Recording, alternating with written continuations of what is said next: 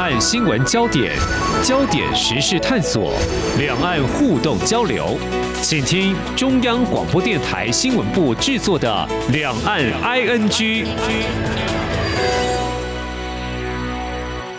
听众朋友您好，我是黄丽杰，欢迎收听两岸 ING 节目。嗯，当最近这几年媒体报道共机时常扰台，几乎成了常态。另外，最近呢，则是陆续有几颗空飘气球逾越海峡中线，都成了我们学者专家关心讨论。嗯，中国大陆对灰色地带进行的所谓的攻击啊，尤其在一月十三号，总统、副总统跟立委选举逼近了，是不是啊？传达某些政治讯息呢？其实，嗯，我想很多的。动动作，我们所关注的焦点人物呢，可能还是会落在中国国家主席习近平。他为什么会有这种做法？当然，我们知道掌权者自然被赋予一定的权力，但是这究竟有多大的权力呢？在台湾，我们知道总统是三军统帅，那么两岸同样都有国防部长。但是今天重点要来探讨中国大陆的国防部长最近换人，由董军来出任。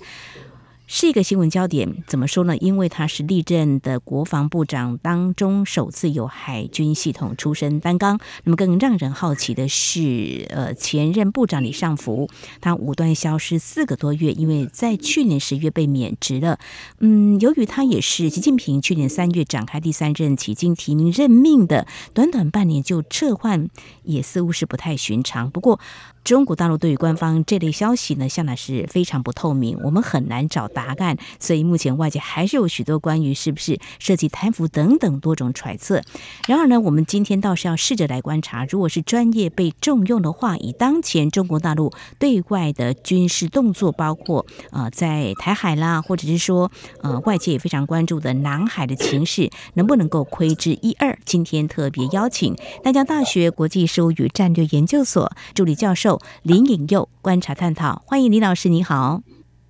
主持人好，各位听众朋友，大家好。好，我们知道呢，中国大陆的国防部长应该是总管国防事务，表面上看来是这样子，应该是会全力一把抓。但是我们也知道，中共有中央军事委员会这样的组织，那主席是习近平，那副主席是张又侠和卫东，那委员就李尚福刚刚提到，那么还有刘振利、那苗华跟张生明。嗯、那我们就想了解，因为中国大陆以党领政嘛，就进国防部长，他握有所谓的权利，应该有吧？但实权在哪里呢？OK，那我们可以去看到的，就是说，现在中国的国防部长有一些变化，有一些撤换。但是实际上，今天我们必须说，中国的国防部长这个位置，它的一个重要性没有办法像美国国防部长，我们讲五角大厦的主人，来 Pentagon 这个 Austin，也没有办法跟我们台湾的国防部长来去做比较。为什么呢？这主要的原因就是因为今天的解放军它是一个党军的架构，我们经常听到他说这个党指挥枪嘛。那在党指挥枪的一个架构底下的话，我们就会去很明显的去看到，它还有一个军事委员会，中共的这个中央军委，我们俗称中央军委、中央军事委员会。那这个中央军委呢，它既是党的，它基本上也是这个国家的，所以其实今天对整个指挥中，我们讲中共人民解放军最重要的就是这个军委会。好，那变成他有军委会主席，有两个副主席，下面才会有一个国防部长。那甚至说实在，如果今天这国防部长他指挥不了作战的话，那我要他干什么？很多人一定会这样问。对。但是今天在这个位置呢，主要就是因为。好，别人国防部长来了，我是不是也要一个相对等的国防部长去跟他做互动？嗯，因为我们说外交最重要的就是讲究一个平等原则嘛。是，所以其实别人的部长来，那我也要找一个外交部长去跟他，国防部长去跟他做一个互动。嗯，所以其实这也会凸显，其实今天军事我们讲的这个打装编训作战指挥，就不是国防部长的功用。国防部长主要的功能是放置在军事外交跟。外军互动，跟美国国防部互动，或者是参加什么东协防长会议，或者是一些国际的军事互动，这一个其实才是今天中国国防部长的一个职责。那这也会很明显的代表，他就不是在做指挥训练打仗，而是说要专门处理外交事务的一个职务。所以其实今天李尚福换成董军，或之前有换过很多人。但是它是不是会代表什么战略方向的转变，我个人倒觉得这一个两者之间的关联性是比较低一点的。嗯，好，那有点像这个外交部长的职位是一样的，但是他是国防部长嘛，啊，军事外交被倚重，那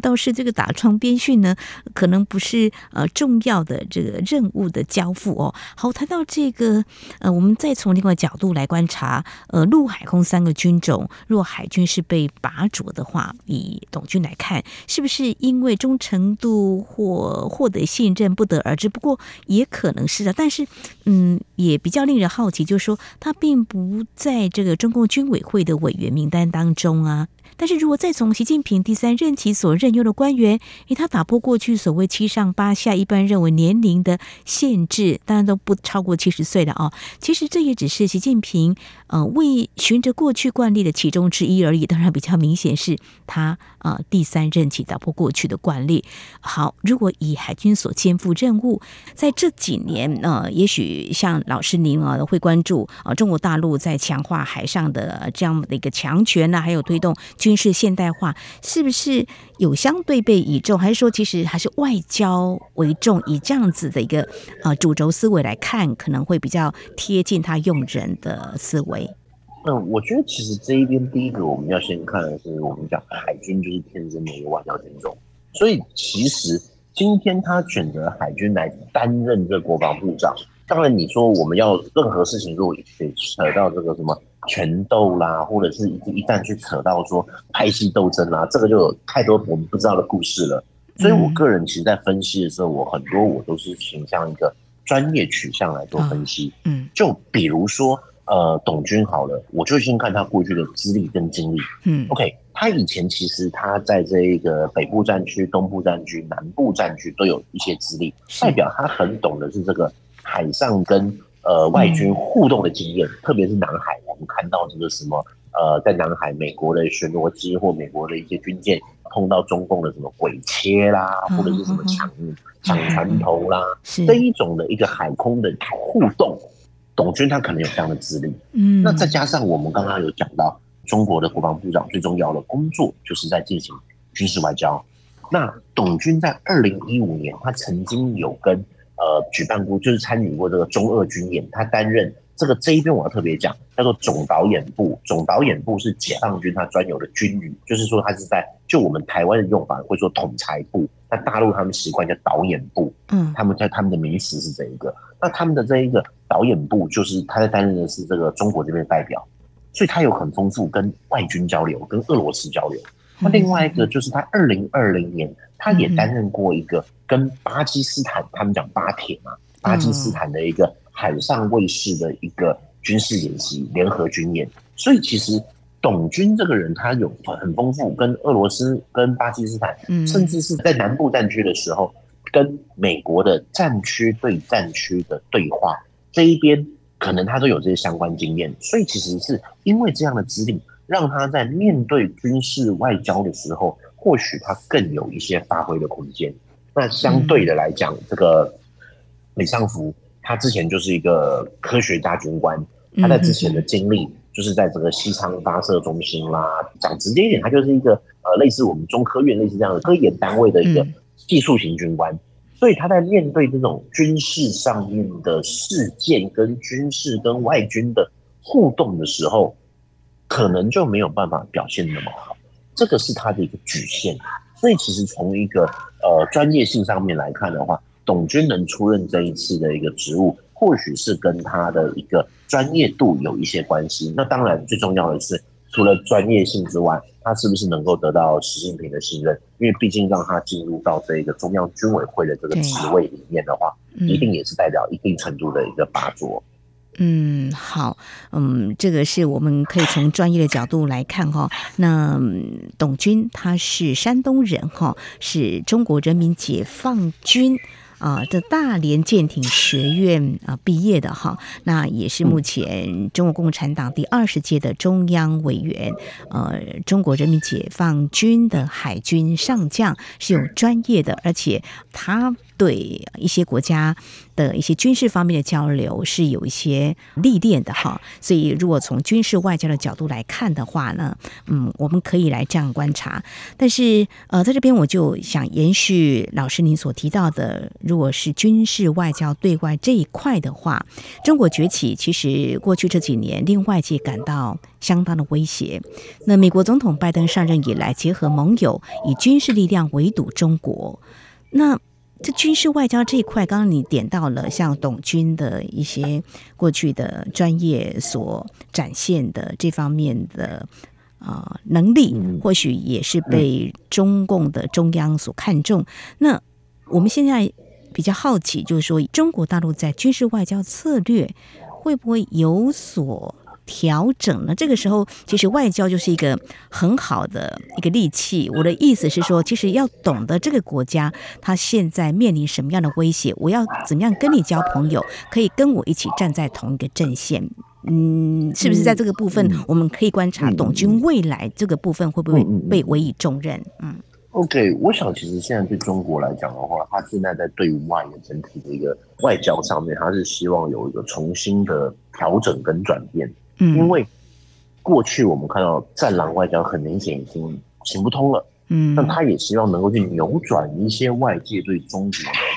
印象，所以我们可以看到在拜习会之后，嗯哼，他的一个外交开始去做一些调整，甚至也会希望重启一些对话。那我们也可以看到之前。美国的参谋首长联席会议主席跟这个刘振立，就是他们的联合参谋部这一边有一些互动开始了，所以其实美中双方都希望去破冰。那再来的董军上来之后，他比起之前被制裁的李尚福，或许有更多的一些机会可以跟美国这一边来进行一个互动跟交流。所以我会觉得，其实今天最重要的。倒不是中国要如何去改变，而是大家怎么看中国。因为我们讲外交这一个是一个巴掌拍不响嘛，总是要两个两方的一个互动性才可以看到。那再来另外一点，我觉得其实蛮可以去观察的，倒不是他在走向国际的过程，而是今天，因为我个人会认为啦，对解放军的一个以及对我们台湾比较有互动性来的一个影响性来看的话，其实重点应该是在。董军他跟中俄之间的关系，嗯，因为我们看到俄乌战争，俄乌战争里面其实对于解放军来讲，它会有很多的一些启发，因为解放军的军改很大一部分都是看俄军当年军改，但是俄军军改之后，在俄乌战争很明显行不通啊，就打得不好嘛，嗯，那中间甚至是我们看到在黑海这边的海上战斗。俄罗斯的船舰被乌克兰用陆上的飞弹给攻击，嗯，这一些教训对于日后的解放军来说，有可能是他在对付台湾的时候会碰到的状况，因为他一定是海军这些会接近我们的岛屿，那我们的这一个本岛这个台湾这一个地方，我们的岛屿这一边其实会用飞弹来进行攻击，那解放军的船舰要如何去反制这些飞弹，或者是对于我们来讲，他要如何去面对未来有可能是。美国把讯号给台湾，然后让台湾的武器去攻击这个解放军的船舰，这个部分俄罗斯是有实战经验的。那这个实战经验是不是未来下一个阶段中俄两边会去密切合作交流的一点？因为对解放军来说，如何从俄罗斯的表现去从一个以俄为师去学习如何改进他的解放军。这个绝对是我们要去观察的重点，因为对我们来讲，嗯，我们台湾现在的防卫应该短期内不是以进攻型为主，我们绝对是防守防卫型为主嘛。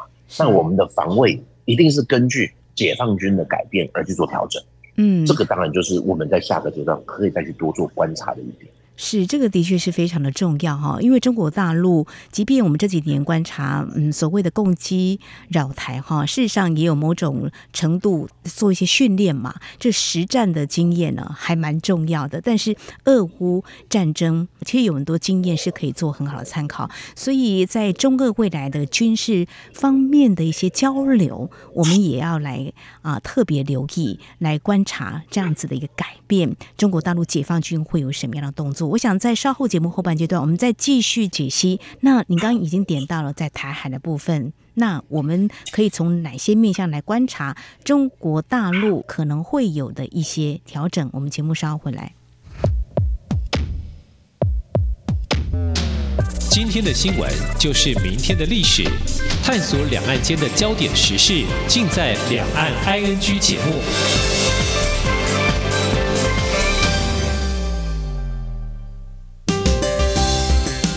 台湾即将在一月十三号举行第十六任总统、副总统暨第十一届立法委员选举。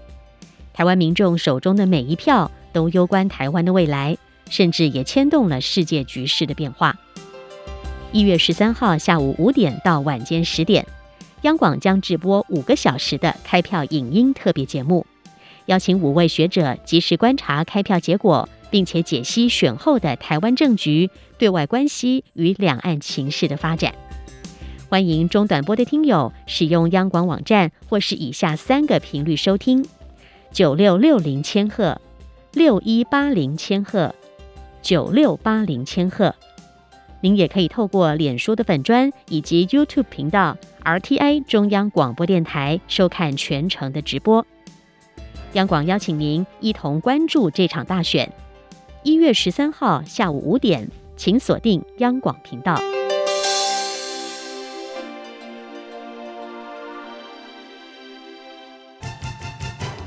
对于台湾的政治、社会与历史，以及中国的新闻事件及议题，台湾是怎么想的呢？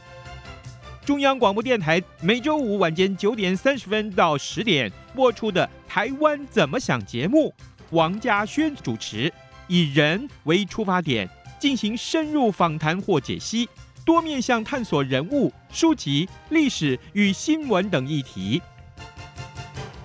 精彩丰富的节目内容，请锁定每周五晚间九点三十分到十点播出的《台湾怎么想》节目。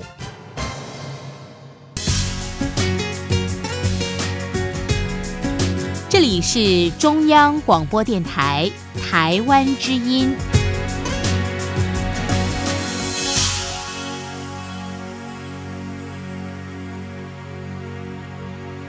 这里是中央广播电台，听众朋友继续收听的节目《两岸 ING》。我们在今天节目当中特别邀请淡江大学国际术语战略研究所助理教授林颖佑，特别为我们解析中国大陆的国防部长换人了，由董军来出任，这样子的一个任命的思维来看有关在国防军事相关的焦点。那么接下来我们就啊要请教林老师哦，刚刚你有提到，嗯，董军的出任重在他的。军事外交这个部分啊，如果说跟俄罗斯未来会有更密切的交流，那么在投射到未来在台海。我们如何来防御哦？因为这个围台军演呢，这一年多下来，大家也在观察，就是说中国大陆的共军会有什么样的动态。那如果这样的话，当然我们还要持续观察董军上任之后，到底解放军的作为有什么样的不一样。那这时间蛮短的，刚刚有提到，就是说现在有空飘气球，那么共机扰台还是持续的。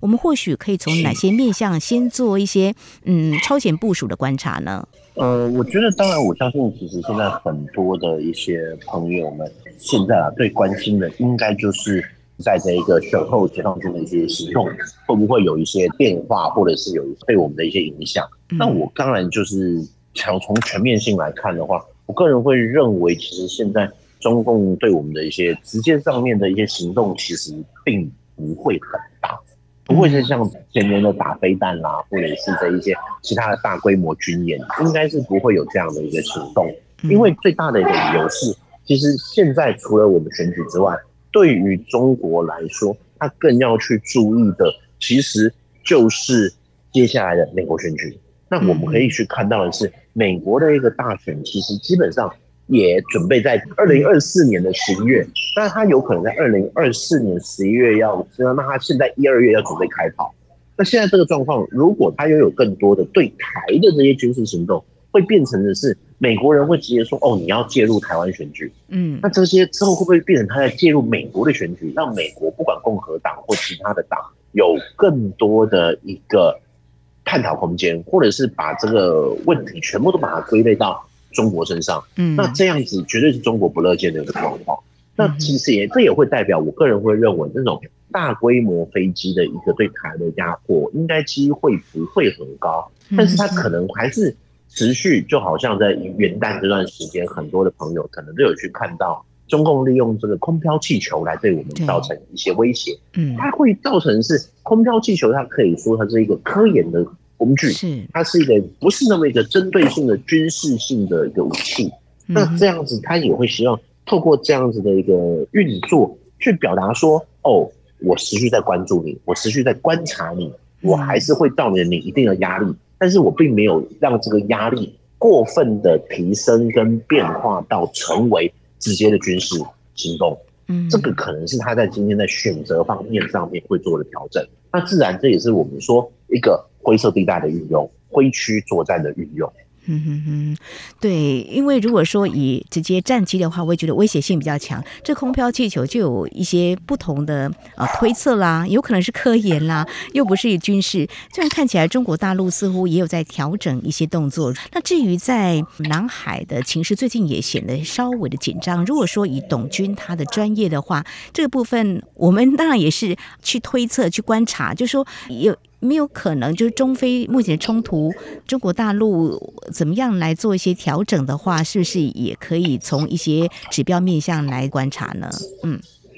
呃，如果是在南海的话，你说跟董军，我个人会认为这边的话还是会回归到美中的一个交流上面，因为如果说今天美中在恢复到这个呃国防部部级的对话，甚至是联参跟联合参谋部之间的对话。那战区跟战区的对话，我个人会认为应该也是会持续的去恢复。那如果说在这个恢复的一个状况上面的话，今天董军他倒不能说因为换上董军所以关系变好，而是说董军会更能够去理解到这一些海上冲突或海上的矛盾的时候，他要如何去面对或解答。因为今天。他就是在这边有经历过，变成他懂这个区域可能会发生的事情。那中国如果说他今天中国外交部的工作就是在做一个军事外交的话，那军事外交的同时，是不是他也会需要去应对很多一些外军的疑问或媒体的疑问？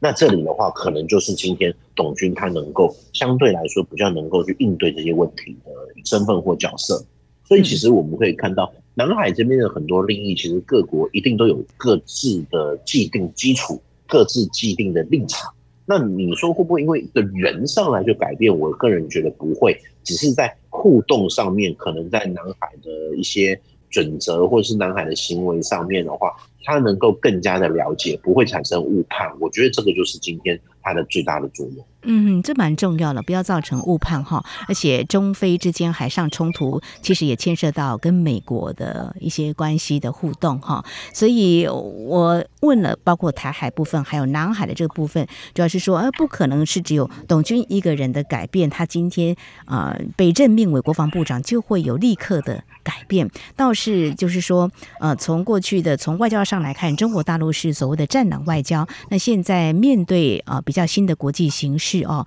那中国大陆是不是啊会做某些的调整，不再会那么的强硬或是尖锐，有可能会是一个比较不会具压迫性的手法动作。如果再回到中国大陆，他不承诺放弃对台湾使用武力嘛？哈，同时在最近呢，就是习近平二零二四年的。新年的贺词还提到这个祖国统一嘛？哦，那以军事力量威吓台湾所施予强度，针对不同情境事件会有不一样的做法，所以不是董军他可以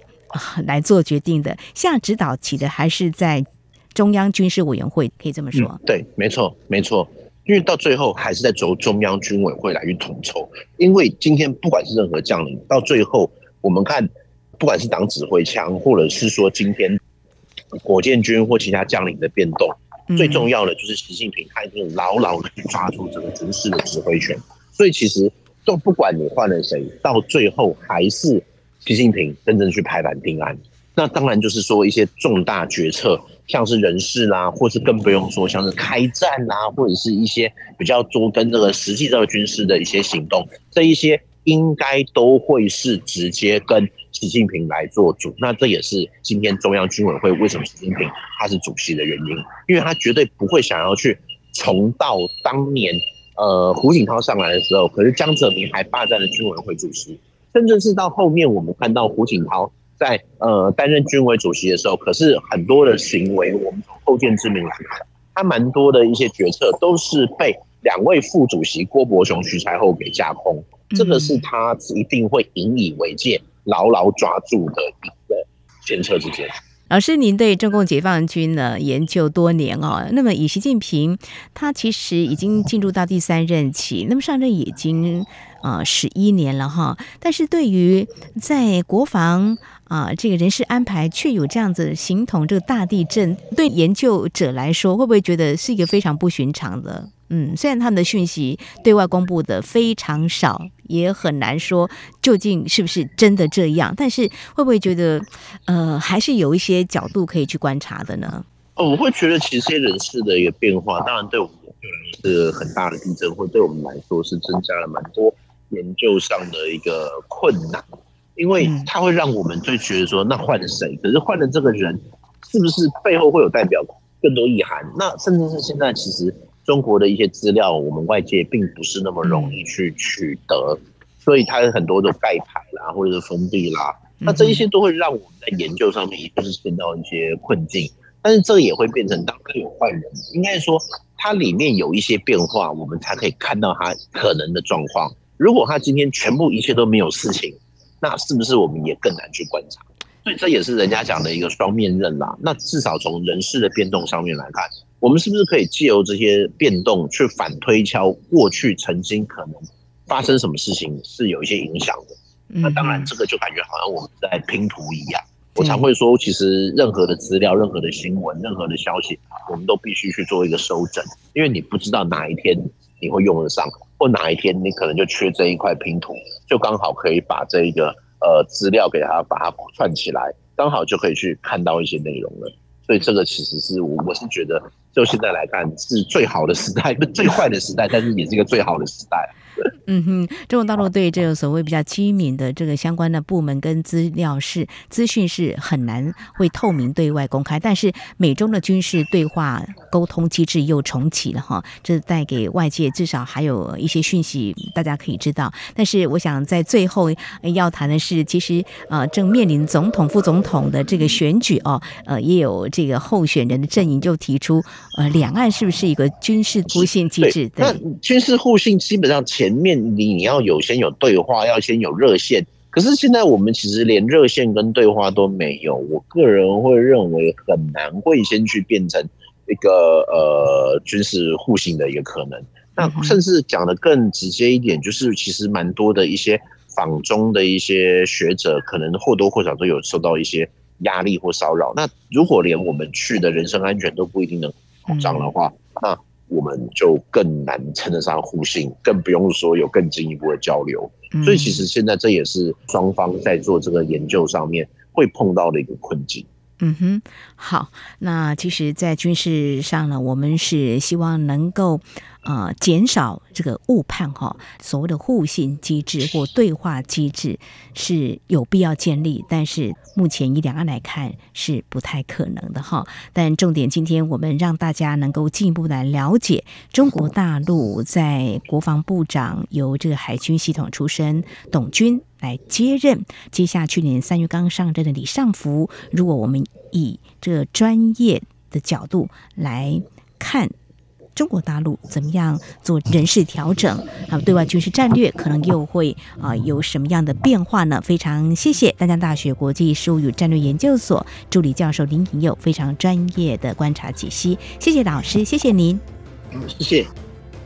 好，以上就是今天两岸剧节目，非常感谢听众朋友您的收听。节目尾声提醒您，收听节目除了可以透过央广官网，有更多平台，包括 Podcast。播客平台，还有在 s o n g on Spotify 都可以，非常欢迎听众朋友持续锁定，也来下载我们的节目。当然，如果听众朋友对节目有任何宝贵意见的话，也都非常欢迎听众朋友随时跟我们互动交流。您可以来信，传统信件写到台湾台北市北安路五十五号，写给两岸 ING 节目收就可以了。另外，也可以寄到 ING at r t i 点 o r g 点 t w，同时也非常欢迎听众朋友加入两岸 ING 节目的粉丝团。你在脸书的搜寻栏位上打上两岸 ING 来搜寻就可以了。